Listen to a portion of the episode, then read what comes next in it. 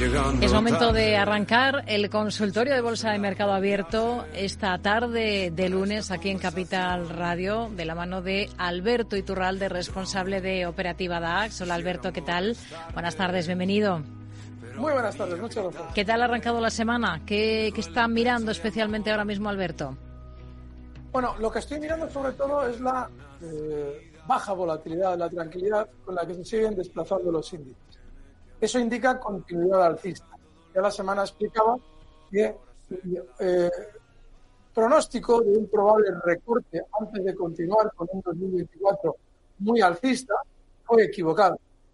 En el IBEX sí se produjo un recorte, simplemente un movimiento lateral, y muchos otros ni siquiera eso. Muy, una parada técnica en el camino para continuar. Con lo cual, lo que debemos considerar es que la continuidad alcista va, va siendo la tónica dominante durante las próximas semanas hasta que no comience un aumento de la volatilidad que por ahora no asoma. El DAX está súper tranquilo. Mientras eso sea así, hay que seguir alcistas, tranquilos. Y recuerden el pronóstico que hacíamos a principios de año de un 2024 súper alcista.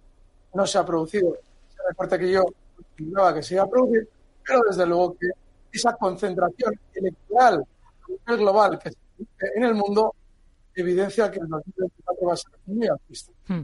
Bueno, lo escuchamos un poco entrecortado, Alberto. Vamos a ver si podemos solucionar ese asunto, porque nos, nos llega la señal un pelín entrecortada, a ver si a partir de ahora remontamos y así podemos escucharle perfectamente todo lo que nos vaya contando, no solo de índices y de esa visión de mercado que tiene, sino también de valores concretos, porque enseguida vamos a comenzar con, con eso, con el análisis de de gráficos concretos de compañías para resolver dudas de nuestros oyentes. Aprovecho, por cierto, para, eh, para recordarles a nuestros oyentes, a las personas que nos están escuchando, cómo pueden participar con nosotros, cómo pueden plantearles, eh, plantearnos dudas que nosotros iremos, pues, eh, resolviendo, tratando de resolver eh, a lo largo de este consultorio, a lo largo de esta hora que tenemos por delante.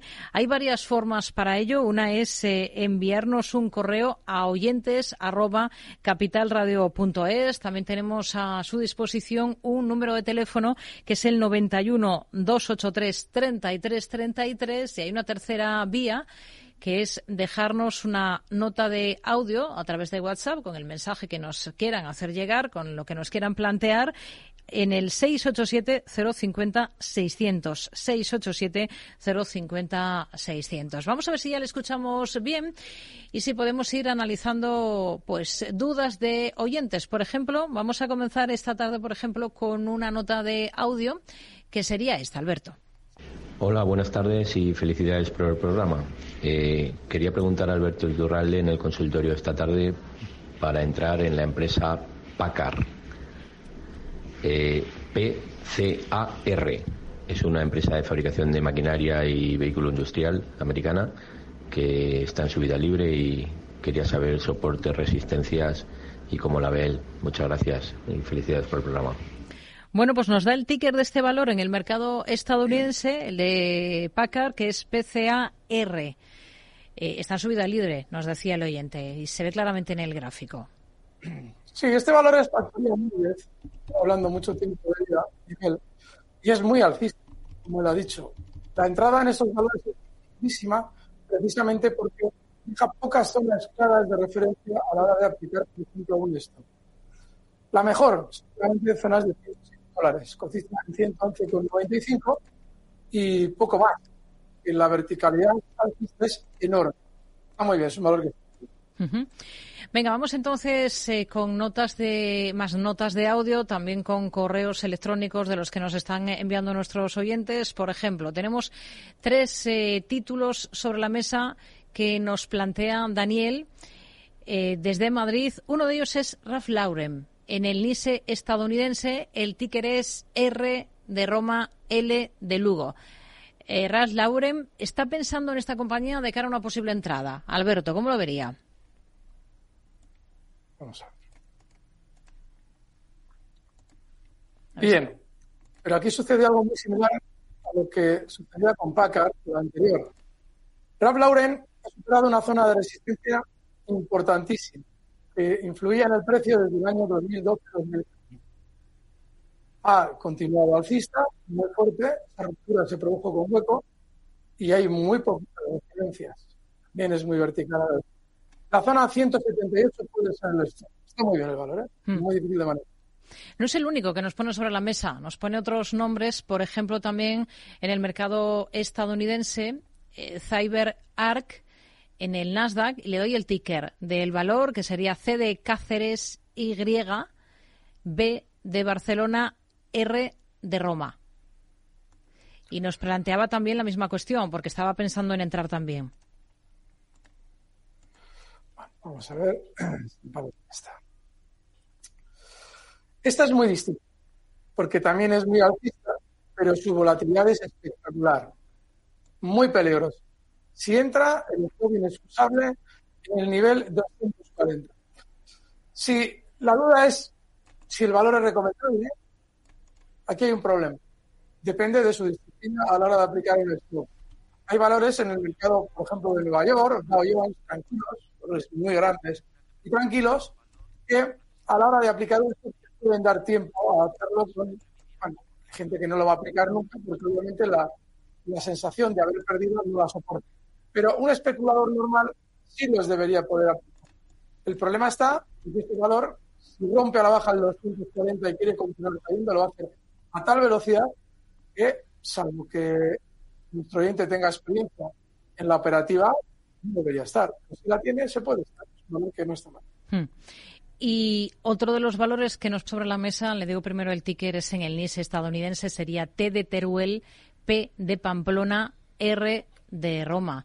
Em, tapestri es el, valor en el NISE. Y está pensando también en una posible entrada en esta compañía. Aquí hay un problema. Está en una zona de resistencia. La parte buena es que es la tercera vez que aborda la resistencia, ya la ha hecho en dos ocasiones hace relativamente poco tiempo, pero en esta hace con baja volatilidad. Tiene pinta de romper al alza y de continuar. El otro inconveniente está en el stop. El dólar cotiza en 47 y el stop tendría que estar en 44 dólares. Mientras tanto, puede estar dentro sin problema. Es un valor que está bien. Hmm. Vamos con más mensajes. Alberto, vamos por ejemplo a escuchar a este otro oyente. Hola, buenas tardes. Eh, me gustaría preguntar por, por Grifols en el consultorio de renta variable. Eh, está muy cerca de los 12 euros. Eh, algunos expertos habían comentado que efectivamente el objetivo era llegar a estos 12 euros y que sería una buena opción para ponerse cortos, para ir a buscar los 10.50. ¿Creen que estando tan cerca la presentación de resultados como este viernes sería una buena oportunidad de ponerse cortos o, o por el contrario eh, si los resultados fueran muy buenos, eh, podría irse a buscar los, los 14 donde metieron eh, eh, el informe de Gotan y la, y la hicieron bajar. Pues muchísimas gracias, un saludo. Bueno, especular en Grifols. Es cierto que esta semana presenta resultados la compañía y este oyente se está planteando una posición corta. Especular en Grifols, y adivinar, dotes adivinatorias eh, esotéricas, bueno, ya saben, nigromancia en Grifols. No sé lo que va a pasar. Grifols lo hemos explicado durante estos meses. Si Gotham Research tiene una operación exitosa por encima, ellos abrieron los costos poco menos por encima de 14 euros toda esta zona. Pues cuanto más suba, más opciones nos está dando. ¿Qué va a pasar? Es muy difícil cuando tenemos a un mercado en tono eh, positivo, como es global, es muy difícil colocarle el cascabel al gato y adivinar dónde va a frenar la subida en valor. Porque normalmente, cuando se ve beneficiado por eh, una sensación global de lanza, siempre sucede que puede subir hasta donde quiera, pero no hay otra operación en tiernes de cortos gorda como la de bot. Así es que es no puedo adivinar si va a caer de 11,77 a 10,50 o por el contrario puede llegar a zonas de 20. Esta zona ya es en precario, la subida. Ahí sí que eh, plantarse unos cortos tranquilos con un stop muy amplio, puede ser, pero donde está no puedo lo que va a hacer. Hmm. Un correo. HSBC, siguiente título que vamos a analizar, si le parece, Alberto. Vamos a, a plantear lo que nos pone sobre la mesa Alberto, que nos dice lo siguiente. Tiene dos dudas. La primera es sobre HSBC del mercado de Londres. Dice que ha leído un par de noticias. Una sobre su consejero delegado diciendo que este año no iba a ser tan bueno como el anterior. Y la otra eh, tiene que ver con sus resultados, que han sido muy buenos, un 58% más, y baja un 8% ese día. Estoy fuera con ganas de entrar en HSBC. Y quiere saber, bueno, qué, qué le parece eh, lo que sugiere el gráfico de este banco, HSBC, Londres. Cuando decimos un valor, antes hay que mirar el gráfico no tanto por saber analizar o no, que es una cuestión de tiempo, sino por sentido común. Tengo delante de la pantalla, voy a por favor a los gráficos de Capital Radio en YouTube, la cotización de HSBC. Es un valor alcista un auténtico aburrimiento. Un valor que, al subir el año 1992, desde niveles de 18 hasta 590 peniques, una barbaridad. Chicos, tengo un retorno. Eso es lo que está dando problemas de sonido. Yo, yo creo que sí. Un retorno que no suele estar nunca. Eh, ha realizado movimientos en contra de la tendencia principal en infinidad de ocasiones. El preguntarle a un analista que viene todas las semanas sobre este tipo de valores no tiene sentido. Porque podemos ver tranquilamente recortes, voy a cuantificar uno de los más normales, por ejemplo, de un 65%, lo ha, lo ha realizado en varias ocasiones, les voy a poner otro ejemplo, justo con el COVID hizo otro de un 60%, y continuar a lo largo de los años marcando nuevos máximos, siendo un valor súper aburrido. Entonces, yo esto no lo tendría, pero no porque no pueda subir dentro de unos años, sino porque podemos estar abocados, si no entendemos lo tan básico y preguntamos por este valor, podemos estar abocados a estar llamando todos los lunes porque nuestras HSBC hmm. no suben.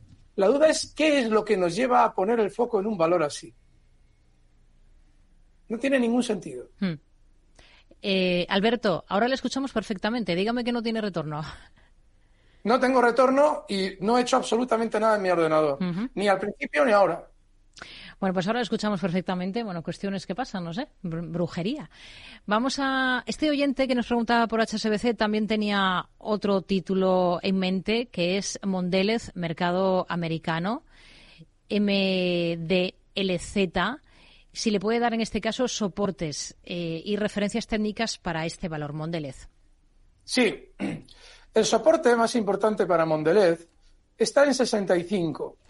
Esa zona es muy importante. Un poquito por debajo, 64,33. ¿Mm? Y aquí no sirven argumentos peregrinos de, ay, es que está muy lejos. Se elija otro valor, porque este valor es súper volátil. No digo que el oyente obviamente vaya a decir eso, estaría bueno. Pero sí que suele suceder cuando tenemos que colocar un stop amplio que a alguien le entra como, eh, le entra con goja. Porque Parece lejano el stop. Bueno, cada valor tiene una volatilidad. Este valor es muy peligroso por los giros rápidos que tiene, pero es muy alcista. Entonces, si tenemos la paciencia adecuada y nada ha cambiado importante en la compañía que le deba hacer cambiar de tendencia, lo normal es que nos dé dinero en el tiempo, con los sustos oportunos, claro. Hmm. 91 283 33 33. Tenemos al otro lado del teléfono dispuesto para intervenir con nosotros Ricardo, a Ricardo de Guadalajara. Ricardo, buenas tardes. Hola, buenas tardes. Bueno, en primer lugar, encantado de hablar con ustedes y sobre todo con don Alberto, que es para mí el mejor analista, pero con diferencia de hace ya muchos años. Bueno, dicha esta introducción, me gustaría a usted. Dicha esta introducción, eh, me gustaría preguntarle por dos valores, eh, Telefónica y Enagas, pero no tanto en sí por objetivos, sino cómo ve usted, por ejemplo, en Telefónica, eh, la entrada de la SEPI, si se produce, mm, va a entrar como elefante en cacharrería, porque la verdad es que tampoco en, prensa dan las noticias eh, muy claramente. Y luego, en otro lugar, eh, en otro orden de cosas, en ADAS, hoy he visto que, bueno, ha caído bastante, y entonces aplicando su teoría, entrecomillada, claro, de que cuanto peor lo pintan, pues mejor nos iría, pues a ver qué le parece qué le parecería la estrategia. Muchas gracias, enhorabuena por el programa. Gracias, Ricardo, por escucharnos. Vamos a ir con Telefónica primero, si le parece, Alberto. Llevamos muchos meses con run run en torno a Telefónica.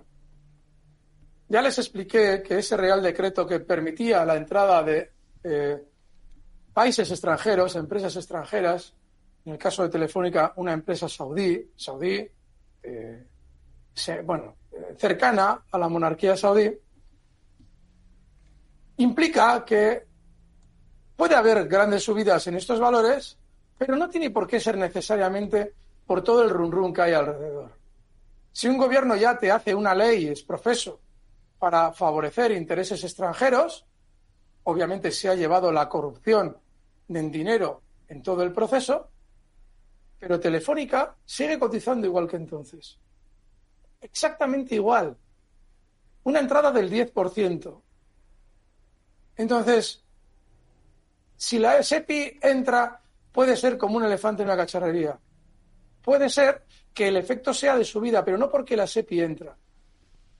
Telefónica, si sube, lo hará porque ha tenido en los últimos años mucho sentimiento negativo y compensa, llegado el caso, eh, eh, equilibrarlo subiendo para vender los títulos que habrá comprado pues, los BlackRock de turno o los fondos de turno con ese sentimiento negativo. Pero nada por la SEPI. Sin embargo, no duden de que si sube mañana Telefónica y tiene un recorrido fuerte al alza, dentro de un año nos contarán que la que Telefónica subió por lo de la SEPI. Pero obviamente se obviará que no subió cuando lo tenía que haber hecho por esa misma regla de tres, cuando el propio gobierno cobra corrupción por dejar entrar a una empresa importante saudí en capital español, después de muchos años de decir que había que proteger a las empresas estratégicas españolas. Vamos, que le sugiero que no pierda el tiempo con esa con ese mantra y que comprenda que bueno que es un valor que en cualquier momento podría tener subidas, algo de subida porque ha tenido un sentimiento negativo, pero que en el largo plazo es un cadáver bursátil. Hablando de cadáveres bursátiles y sobre todo de expresiones mías rimbombantes. Yo me he dado cuenta de que los consultorios no se escuchan. Créanme, no se escuchan. En muchas ocasiones se ven los títulos, pero no se escuchan los consultorios.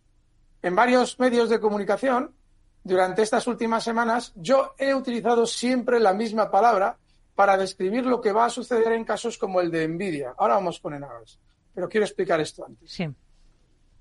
Y he utilizado siempre la misma expresión. He dicho, el valor lo más normal es que continúe subiendo porque tenemos una época de elecciones y a Estados Unidos le interesa mantener los grandes índices arriba y Nvidia es uno de los que más está ayudando, pero este proceso acabará en tragedia. ¿Qué es lo que sucede? Para de algún modo conseguir más visitas en los vídeos, lo cual entiendo porque yo también lo hago en la magia de la bolsa con Miguel Méndez, colocamos un título sensacionalista. Y en varias de esas intervenciones, el título sensacionalista y en diferentes medios ha sido Nvidia acabará en tragedia. Bueno, pues hay un montón de quejas de verdaderos deficientes mentales que contestan a los vídeos diciendo que, claro, que, que, que, yo había dicho que iba a acabar en tragedia y hoy ha subido el valor. El valor hoy ha subido y ayer Itural le dijo que iba a, iba a acabar en tragedia. De verdad, para estar en bolsa, hay que tener un mínimo de capacidad intelectual. Es necesario. Quien se encuentre dentro del colectivo de este tipo de personas debe plantearse seriamente si el dinero merece la pena entregárselo al sistema financiero o si no más bien merece la pena guardarlo para que esa deficiencia mental les ayude en el futuro por tener un cierto capital. Vamos a Enagas. A veces lo que no se escucha en casos como el de Nvidia Tampoco se escucha cuando yo explico las pautas que se producen cuando en un valor hay que utilizar el mejor, el cuanto peor mejor. Si estamos hablando de que un valor está cayendo y la compañía está dando resultados negativos o noticias negativas, yo siempre he explicado que primero hay que dejar que se gire al alza, cosa que no está haciendo en Agas, y luego, y luego pensar de dónde viene en Agas, de haber caído X cuando se haya girado, decimos, ¿qué es lo que nos contaron? Cuanto peor, mejor. No simplifiquen las cosas de, no, es que está cayendo mucho y claro, por la teoría de Iturralde, cuando peor, mejor. Falso. Pero como sucede siempre, cogemos un trocito para oír lo que nos interesa oír. Yo quiero entrar en Agas o ya tengo en Agas y me da urticaria que caiga porque estoy perdiendo mucho, por poner un ejemplo, y sale una noticia negativa y digo, vale, hoy le llamo Iturralde porque cuanto peor mejor. No, yo nunca he dicho eso. Yo lo que digo es que el valor cae, tiene que generar primero un suelo y cuando ha empezado a subir, recuerden todo lo que ha habido antes de la caída. Bueno, antes de la caída no, antes del suelo. Y ahí veremos si el propio núcleo duro de la compañía ha recogido títulos o no. Yo no comprendo muy bien por qué cada cosa que yo digo se me devuelve distinta a como la digo. A ver si hay algún amable oyente que es capaz de llamar un día y decir las cosas como yo las digo. Cuando yo me enfado con estas cosas, o aparentemente me enfado, es porque siempre hay detrás una falla de la voluntad la codicia por obtener mucho dinero en poco tiempo, la falta de personalidad por no saber aplicar un stop a tiempo, la eh, necesidad de arriesgar demasiado dinero en un, en un valor cuando que alguien me diga cuando yo he recomendado en Agas. Es decir, que tomamos nosotros la decisión, pero luego buscamos consuelo para ver si no estamos en el peor de los valores respondido, Rocío. Hmm. Bueno, los mensajes hay que, hay que escucharlos completos, eso está, está claro. Vamos a ir con un correo electrónico de Raúl de Oviedo y nos pone sobre la mesa dos valores, Alberto, que serían Iberdrola y ACS. Em, los tiene en cartera y quiere su análisis de lo que puede esperar de estas dos posiciones, Iberdrola y ACS. Vamos a ver si aparece Iberdrola en un tiempo nacional. El problema que tienen eh, las compañías mm, eléctricas es que están recortando mientras el resto del mercado sube. Cuando eso sucede en un sector que históricamente ha sido tan alcista como Iberdrola, lo más normal es que estos recortes en el tiempo y a largo plazo sean buenas oportunidades de compra. El problema está en que no sabemos hasta dónde va a recortar. Entonces, el plantearse una compra, Iberdrola, que ahora encima está en una zona de soporte, supone que si no nos damos cuenta de que en mi caso yo soy un analista a corto plazo, el valor va a seguir o puede seguir recortando y vamos a estar todas las semanas con la cantinera de sigue usted pensando que Iberdrola va a subir, sigue usted pensando que va a decir. Yo les explico muchas veces que tenemos que ser coherentes. No hay ahora mismo nada inmediato que nos deba hacer adivinar que Iberdrola se va a girar al alza después del último recorte. Sin embargo, un ahorrador en bolsa mira estos, estos movimientos alcistas y dice, hombre, a largo plazo dice, lo normal es que esto en el tiempo vuelva a la tendencia alcista. Por ejemplo, Miguel Méndez es un operador de ese tipo y lo hace fenomenalmente. Pero no es una, un tipo de valor que se encuentre en una situación en la que yo deba plantear una estrategia. Así es que, en principio, yo no estaría, pero no porque el valor en el tiempo no vaya a subir, que es mm. probable que lo haga, sino porque ahora no está en el momento de compra. Mm. El otro es ACS, ¿verdad? Sí, y este oyente que ya tiene la posición, un stop, eh, le podemos dar un nivel importante por abajo, em, Alberto. Ya, ya está dentro. Sí, sí, sí, sí. Hay uno muy importante que es 35,50. Y por debajo de ese punto no habría que estar en ACS. Y es muy importante, ¿eh? porque, lo explico, ACS tuvo un recorte muy fuerte hace unas semanas con una noticia negativa. Además, muy fuerte. Normalmente, cuando tras una caída de ese tipo el valor tiene que volver a la tendencia alcista, eh, suele realizar un movimiento que no es como el que ha realizado ACS. Voy a explicar el que ha realizado ACS. ACS ha realizado un movimiento lateral ligeramente alcista, se podría englobar en un pequeño canal con una pequeña tendencia alcista, y muy estrechito. Voy a intentar delimitarlo de una manera, a ver, a ver si lo delimito. Vamos a ver. Ahí está. Ahí está. Vale. Normalmente este tipo de movimientos suelen ser de continuidad. Significa que para saber qué continuidad va a tener ahora el valor, tenemos que mirar cuál es su tendencia previa. Y ahora mismo la que ha llevado a este movimiento es una tendencia bajista inmediata. Significaría que lo más normal es que ACS pudiera continuar teniendo otro recorte más, quizás hasta niveles de 34, cosas así. Ahí tiene otro soporte, pero este es más importante todavía que el que ha frenado temporalmente el precio. Con lo cual, muchísimo cuidado, porque no sería de extrañar que tuviera más recorte y el stop tendría que estar en esa zona 35,50. Hmm. Vamos a escuchar a este otro oyente que quizás tengamos que dejar la respuesta para, después de la pausa, pero vamos, vamos avanzando. Buenas tardes. Quisiera preguntarle a Iturralde por Ferrovial qué le parece para entrar y después por Renault, que las tengo compradas a 42 euros a ver si cree que podría llegar o a ver cómo ve estas acciones. Vale, gracias. Pues ahí lo dejamos, dejamos esos dos nombres sobre la mesa. Fel, que por cierto mañana presenta resultados, y Renault, donde nuestra oyente ya tiene una posición a 42. Pausa y enseguida estamos de vuelta en la segunda parte del consultorio con Alberto Iturralde. Seguimos resolviendo dudas de oyentes en este espacio de consultorio de bolsa de la mano de Alberto Iturralde, responsable de Operativa DAX. Teníamos dos nombres, Alberto, sobre la mesa. El de Ferrovial, para un oyente que se planteaba entrar, una oyente, y el de Renault, con una posición ya abierta. Comenzamos por la española. Ay, no le escuchamos. No sé si es problema nuestro ahora. Perdón, sí, este es mío. Este no, es, mío.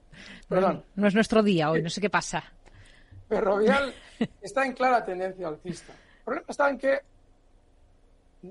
¿Quién nos dice, por ejemplo, que Ferrovial, que durante los últimos meses ha subido eh, sin demasiado problema desde 30,70, por ejemplo, ¿eh? en noviembre que he cotizado hasta 36, no vaya a volver a recortar hasta 30,70 teniendo claramente todavía una tendencia alcista del libro. Puede hacerlo.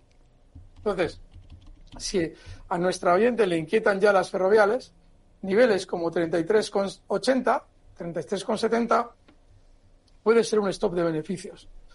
Mientras tanto, se puede seguir en ferrovial. Y el hecho incluso de que tuviera ese recorte eh, no implicaría eh, que no debamos estar si somos ahorradores de largo plazo, hmm. que por lo que veo ella no lo es. Y digo que ella no lo es. Era para entrar en este caso. Tenía posiciones en Renault, en Ferrovial era para entrar. Ferrovial, a ver, entrar ahora mismo no lo sé, porque no hay nada en su gráfico que nos hmm. deba hacer entrar. Es muy alcista, pero claro.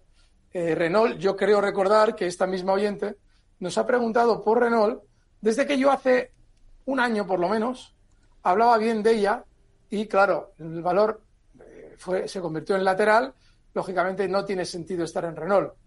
Y eso es importante. Si es, que creo que es ella, quien las tiene por la voz, sigue teniendo Renault y sigue con las dudas, no debe entrar en Ferrovial. Por eso hacía ese análisis. Sí. Eh, no podemos estar en un valor que ha recuperado solo en el movimiento lateral hasta zonas de 41 porque no estamos recuperando nuestro dinero. Ella está en 42. Entonces, no, no puedes entrar en ferrovial. Tienes que esperar a momentos concretos en los que la operación pinte que vaya a ir bien de manera inmediata. Y ni sucede, no sabemos o no se puede ver en ferrovial, ni tampoco en Renault. Así es que ese es un planteamiento que tiene que hacerse ella. Sigue lateral Renault, no estaría precisamente por esa razón. Hmm. Emilio de Alicante, muy buenas tardes. Hola, buenas tardes. Díganos. Hola, vamos a ver, quería hacer una pregunta, así que a ver si es posible que nos enfade nuestro analista. ¿Qué nos recomendaría con la OPA de Prosegur con una pluralidad de un 6%, en la cual les concluye el día 12 de este mes que viene? Y creo que, no sé si es preferible acudir o con las probabilidades que tengo, pues esperar por porque el mercado luego seguirá y saber si puede generar más probabilidades. Y el otro valor sería Almiral, que eh, tiene una estrategia con una aprobación de un fármaco en Alemania y quería saber que está a un precio bastante bueno para seguir seguir invirtiendo capital progresivamente. Muchas gracias. Bueno, pues Prosegur, es cierto que el día 12 concluye eh, la posibilidad de, de, poder acudir o no a esa OPA parcial que plantea la máxima responsable de la compañía sobre un porcentaje de Prosegur. Y luego el Miral. ¿A qué precio es la OPA, Rocío? ¿Lo sabes? Estaba buscando justo el precio en este instante. A ver, estas cosas. Pues si no lo tenemos, no pasa nada.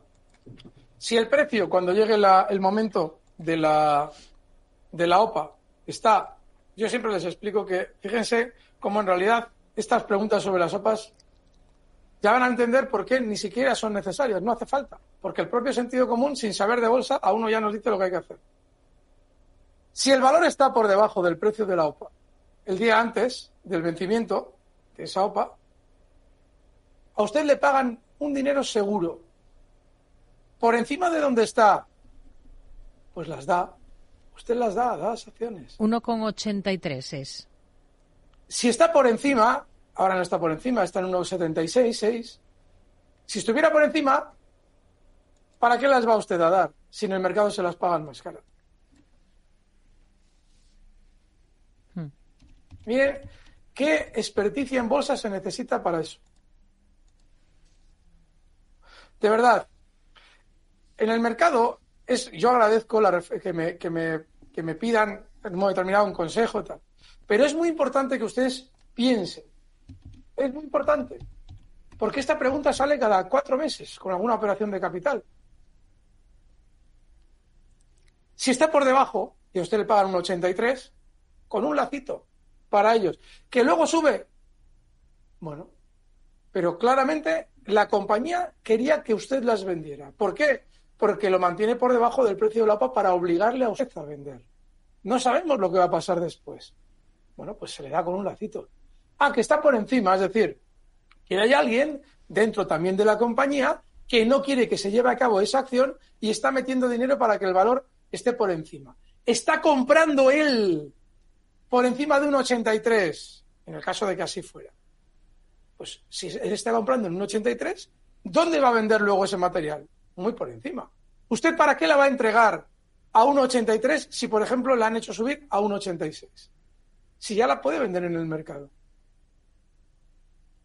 No sé, ojalá si puede que nos vuelva a llamar y nos diga dónde está la duda sobre lo que estamos planteando. Si realmente es algo que no podemos deducir con esto de sentido común. A ver, la siguiente, el siguiente valor Almiral, ¿no? Sí, Almiral. Vamos a ver. Cotizando por debajo, muy por debajo de los máximos que marcaba en 2019. Necesito que este oyente nos llame no solamente para contestarnos a lo anterior, sino para decirnos en qué momento de mi discurso yo les hablo a ustedes de aprobaciones en ningún sitio. Yo les he explicado mil veces que el precio es el que marca el destino del valor. No sé, yo no estaría en Almiral. Que puede tener un rebote puntual rápido, pues como todo, pero está un 62% por debajo, no, un 52% por debajo, perdón, de donde cotizaba en máximos en 2019. Un valor es una maravilla, pero en, en nuestra cartera no tiene que haber valores que sean una maravilla.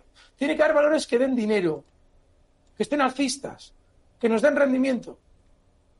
Porque para hacer amigos el mercado no es un buen ámbito. El valor es maravilloso porque le van a probar no sé qué historias, ¿no? Pero está un 52% por debajo de los máximos de 2019 con un mercado global netamente alcista. Pues no sé, yo no entiendo. ¿Cuál es el planteamiento a un analista técnico y además relativo a corto plazo que le van a probar algo al Miral, que es un valor súper bajista, que no ha hecho nada interesante en los últimos años. No sé, no lo entiendo muy bien. Si nos lo pudiera explicar, se lo agradeceremos. Vamos con más cuestiones. Por ejemplo, vamos con un correo electrónico que nos envía Miguel y pregunta por una compañía que se llama Affirm Holdings. El ticker es AFRM. AFRM eh, dice que la tiene comprada desde agosto del 23 con muy buenas ganancias, que han llegado a ser mucho más elevadas, y quiere preguntarle cómo ve el valor, si piensa que puede ser momento de salir y que le dé eh, niveles técnicos claves, soportes y resistencias que tiene ahora mismo esta compañía, que cotiza en el mercado estadounidense, en el Nasdaq, para ser exactos. Este valor tiene un problema técnico muy básico, muy, muy básico. Es muy importante que nuestro oyente se conecte a los gráficos de Capital Radio en YouTube para verlo. Y es que la subida que ha protagonizado después de una fuerte tendencia bajista y un gran aparente suelo, el que ha realizado durante el año finales de 2022 y mediados de 2023, podría haber efectivamente sido un suelo importante, pero en el rebote justo ha frenado la subida en donde debía, que es un punto en el que realizaba un suelo justo en abril de 2021. Ahí marcó un mínimo, luego continuó al alza y cuando cayó, que lo hizo ni más ni menos que desde 180 hasta 8 en un año y medio, fue formando ese suelo y al rebotar frenó en el mínimo de 47. Con lo cual, la figura que está dibujando en el recorte no es mala, o sea, no tiene mala pinta. Esto podría tener continuidad alcista, pero no habría que estar. Porque en el momento en el que llega esa resistencia y ya en tres ocasiones no la puede superar, hay que estar fuera. Así es que si lo que quiere es un nivel para ver, bueno, eh, si seguimos o no seguimos en el valor, pues yo qué sé, una zona, por ejemplo, como los 32,60 le puede servir. Es un valor con un desplazamiento brutal, muy peligroso, y hmm. es bajista.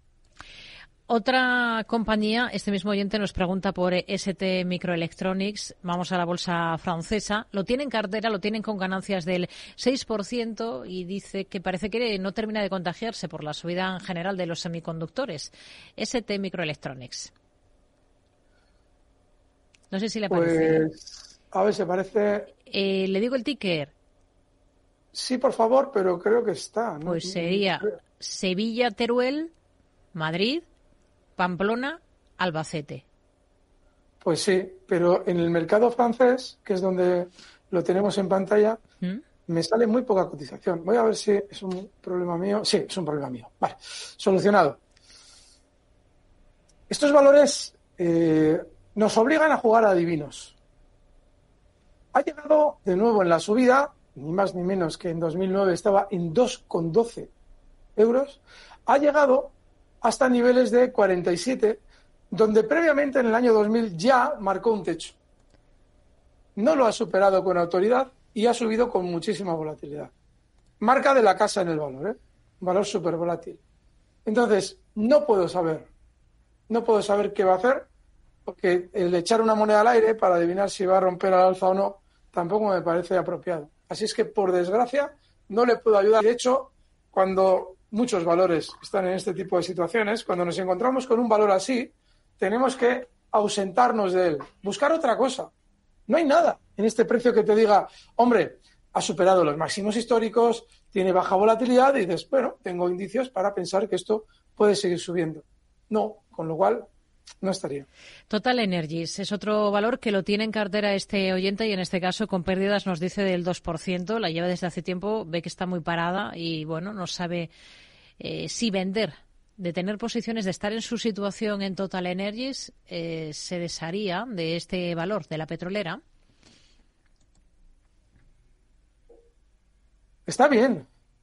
Pero claro, el problema de Total Energies es el de varios valores de los que hemos hablado.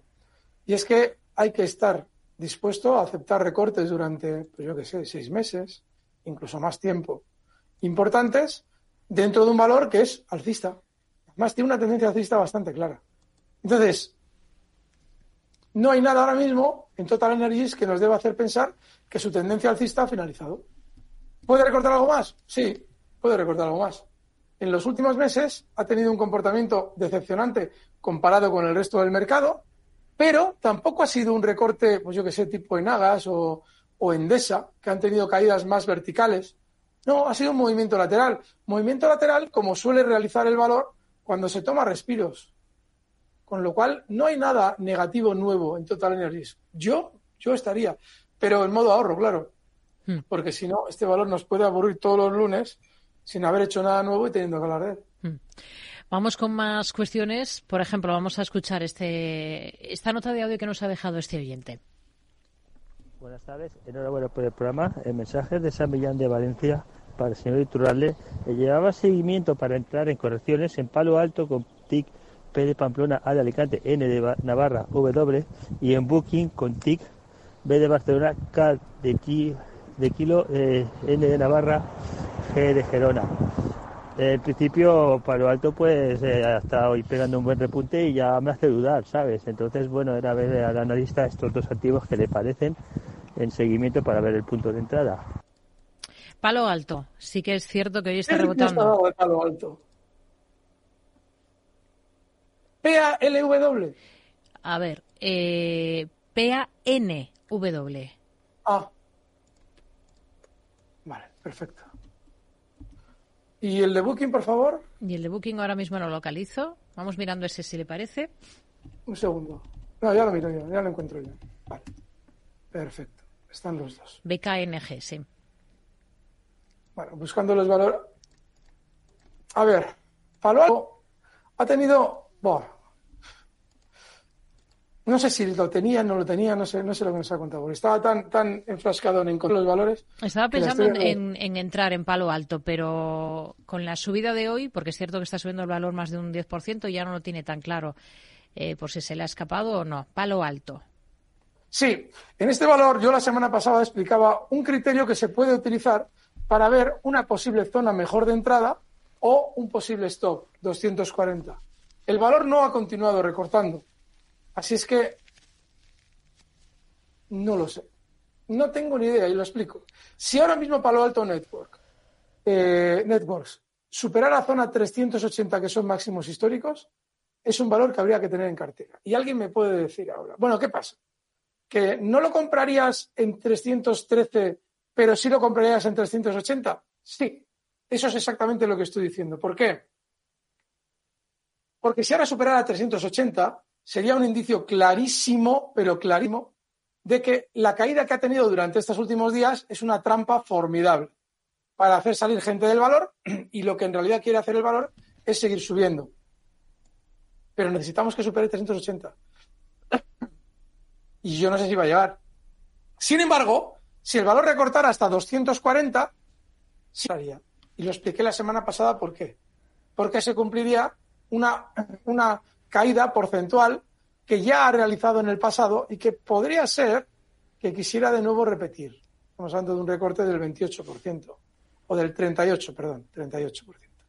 Para que sea un 38% desde el nivel máximo, mm. estaríamos hablando de una caída que tendría que hasta 240. Con lo cual, yo ahora mismo no estaría, pero si recortara hasta 239, sí estaría. Y si subiera de 380, también estaría.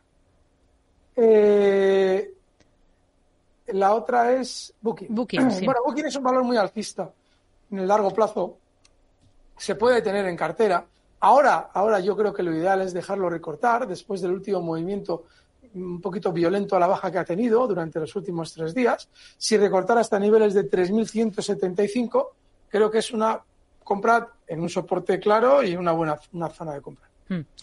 Sin, más, pero está bien, ¿eh? Vamos a, vamos a buscar más valores. Vamos a escuchar esta otra nota de audio que nos ha dejado este oyente. Hola, buenas. Me gustaría preguntar por el valor Abercrombie en el mercado de Nueva York. Ticker ANF. Lleva una subida meteórica y no sé si sería tarde para entrar o es buen momento todavía. Muchas gracias. ¿Tarde para entrar en Abercrombie? ¡Wow!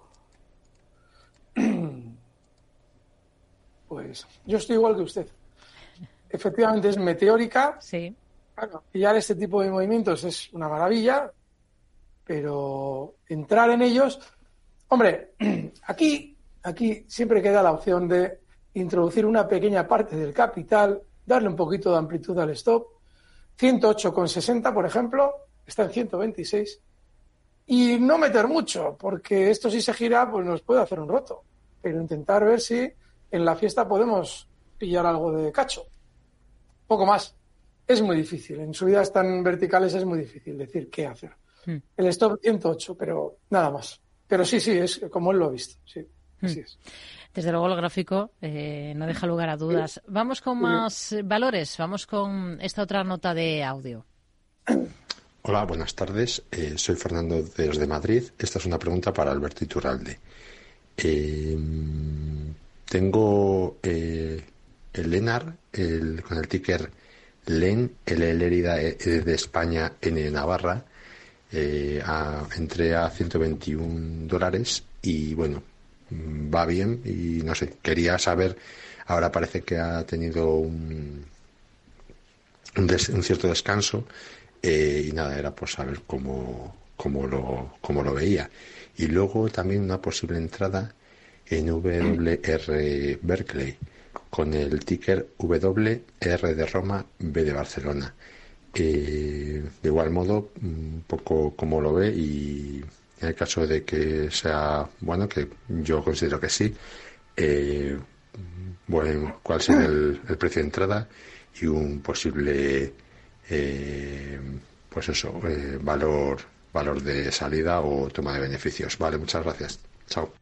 Bueno, pues en uno está que es Lenar, ticker LEN, en 121 dólares. Y en el otro se está planteando tomar posiciones. La compañía, la segunda es WR Berkeley. Deberíamos aplaudir a este oyente. Y voy a explicar por qué. Lennart, el valor que él ha elegido, tiene dos circunstancias que nos debe hacer estar en el valor. Uno, ha superado, y de hecho es un valor alcista en el largo plazo, superado hace unos meses una zona de resistencia, bueno, relativamente importante. Y, aunque efectivamente se ha entretenido, también en el último mes, la volatilidad es baja. Y además tiene algo muy bueno, que es clave a la hora de estar en un valor, y es que en su operativa te deje zonas que tú tengas claro que en este caso no se deben romper a la baja. 143,50. Está muy bien el valor. Me gusta muchísimo, pero no por una cuestión de gustos, sino porque creo que es un valor en el que ustedes hacen muy bien estando. La verdad es que a veces salen valores que los miras así, pum, a golpe y dices, ¿esto de dónde sale? Sin embargo, Lenar es un valor que está muy bien pensado. Y vamos con el otro que está todavía casi mejor pensado. Sea, Lenar está muy bien. El hmm. stop en 143,67. Yo no me inquietaría de ese movimiento lateral, porque no ha aumentado demasiado su volatilidad durante ese movimiento. Sí que es cierto que tiene cierta amplitud el movimiento lateral, pero nada más. El otro es todavía mejor. Fantástico. Fantástico. Y aquí no me sirve la teoría del cohete. No, es que ese es un cohete. Me da vértigo. No, no. Y voy a explicar por qué. Este no es un cohete. Es muy alcista, pero no es un cohete. El anterior valor que hemos mirado antes, a ver, Cromwell, que subía, había realizado un movimiento alcista tan prolongado del tirón que es muy difícil enganchar eso. Muy, muy difícil. Sin embargo, Berkeley, WR Berkeley, es que es una maravilla. Claro, pero esto es para ahorradores. ¿eh? ¿Por qué? Durante las últimas semanas ha superado una resistencia que tenía en 74 dólares. Esa resistencia la ha superado del tirón. Eso no es muy bueno. Sin embargo, sin embargo, el valor muy probablemente va a seguir siendo alcista. ¿Por qué? Bueno, pues básicamente porque generó una trampa para luego resolverse al alza. Primero dio la sensación de que iba a caer mucho ¿eh? y luego lo ha roto al alza. Vamos, lo más normal es que durante los próximos meses alcance zonas de 90 sin dificultad. Alguien podría decir que desde los 85,46, donde cotiza ahora, 90 es poco. Pero es que es un valor con muy pequeño desplazamiento. Muy, muy pequeño. Y seguramente alcanzará más de 90. Está muy bien, muy, muy bien. ¿Qué es lo que puede pasar en el peor de los casos? Que esa ruptura tan vertical que realizó eh, Berkeley, Berkeley, Berkeley, sí, Berkeley, eh, pues vuelva el valor de nuevo a recortar hasta ella.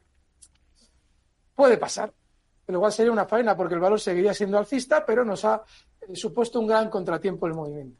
En cualquier caso, es un valor fantástico, muy bien elegido. Hmm. Muy bien.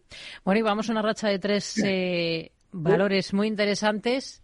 Un cuarto para terminar. Alberto, ¿alguno que, que podamos dejar sobre la mesa? ¿Yo? De, ¿Decir yo? Sí. Yo sigo con mi cantinela española, porque, entre otras razones, me cuesta muchísimo. A ver, en Estados Unidos hay infinidad. Hemos hablado de Walmart, hemos hablado de Visa, hay un montón de ellos. Eh, mira, por ejemplo, la semana pasada un oyente nos trajo One OK. Sí. ¿ves? Y lo comentamos que es un valor fantástico. Que esta noche al cierre presenta resultados, por cierto.